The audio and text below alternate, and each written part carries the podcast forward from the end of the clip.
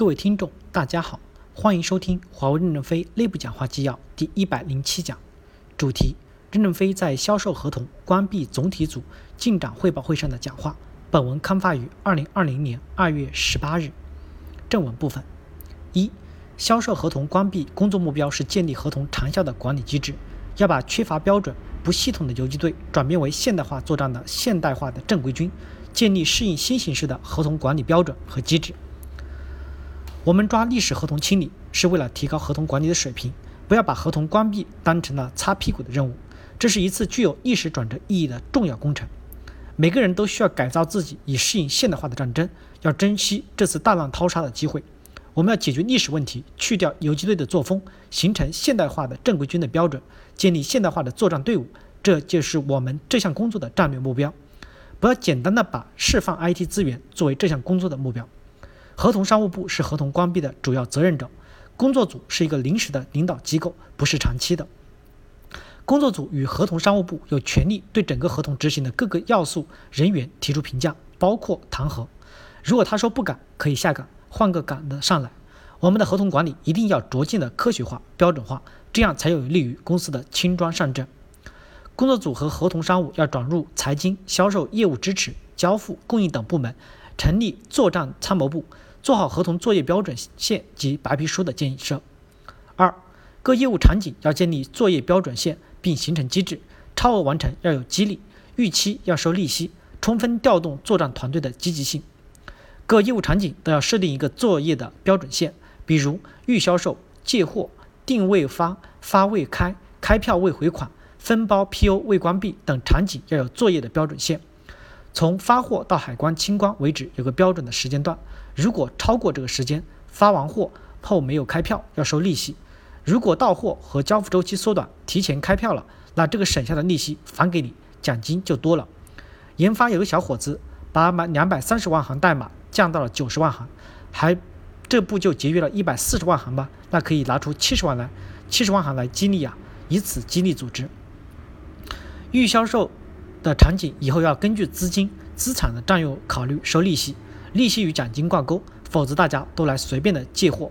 合同审结实行粮食包机制以后，借货要付利息，这样可以约束的借货和预销售。定位发也要有制约的措施，长期的定位发可能是业务的造假，要防止假合同。发未开有时是交付的齐套性问题，配套不完整而开不出票，就是因为管理水平低。维保要赚钱，不能把维保的价格压得太低了。保修是对客户的责任，而不应该是一个合同长期不关闭的理由。保修和产品的销售合同要解解预，保函是覆盖我们没有履行完的某一块责任，货到后就对货物不承担责任了，所以应该把大额的保函变成小额的保函。因为差一个螺丝没有交付，导致这个大保函不能撤销，这是财务管理问题。确定标准线要根据现实的数据，不要拍脑袋，不要太激进。每个代表处都要有标准的作业线，代表处看看平均的发货周期是多少，去掉个别的很长的，去掉个别很短的，把中间的正态分布切出来，就能算出平均发货所需的时间，再增加百分之十或百分之二十的时间，就可以作为这个代表处的标准线了。指标可以定得宽松一点，让他们有超越的可能性，这样大家就会有改革的积极性。指标定了后。哪些进成本，哪些作为奖励要明确。人力资源部和干部部要转进来，最后让人力资源部拿出一个文件来，试点部门先行先试，先行先得。在合同的关闭过程中，会拟定很多新的规则和制度，可以放在网上公开讨论。三，持续总结各业务场景化的优化的经验，逐步形成各类白皮书及操作指引文件，使合同管理更易于执行。随着这项工作的推进。一部分能够深刻理解这项工作的人，可以开始做岗位白皮书，总结各业务场景优化的经验，形成各类白皮书及操作指引的文件。这些文件可以供其他的代表处的合同关闭工作参考。开始不需要强制执行。经过多个代表处应用以后，逐步输出到各业务场景下的销售合同关闭白皮书，形成清晰化的文件。以后合同关闭的工作就规范化了。当这项工作结束时，会形成一批白皮书及各种纲领文件，包括不同岗位的操作指引、不同业务的标准指引。这样合同管理就会更加容易的理解和执行，也不需要博士来搬倒岔了。同时要鼓励本地员工踏踏实实的走好这条路。我们要肯定初创者做出的历史贡献，每个版本都要有作者署名，最后版本是一群人写的，就注上一群人的名字。在序言中要写清楚每个人的贡献，这就是历史的记功碑。合同关闭是合同管理人员的本职工作，每个人都要努力改造自己。你以前打仗可以不会开飞机，但是如果你一直不会开飞机，可能就跟不上发展了。每个人都要珍惜这次大浪淘沙的机会。四、合同及时关闭的根本在业务源头，要从业务的源头提高认识，以考促训，提升业务人员的合同管理能力。在海南和摩洛哥代表处试点完成以后。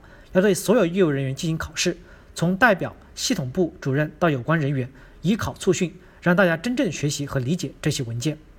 将来每个代表处的合同关闭清理工作完成以后，考试合格才可以留岗，前三次都可以开卷考试。你认为自己有能力通过合格线的，就申请闭卷考试。闭卷考试的成绩要记入干部的档案。如果考试不合格，在某些经理方面暂时要冻结。例如现岗位考试不合格的人员，要回到战略预备队重新训战，经过到别的地方去作战，一次一次的就明白了。通过资格认证后，再到新岗位去任职。有岗位空缺的时候，从工作组里面选补替补人员顶上去。如果替补人员干得好，可以在那边定级定岗。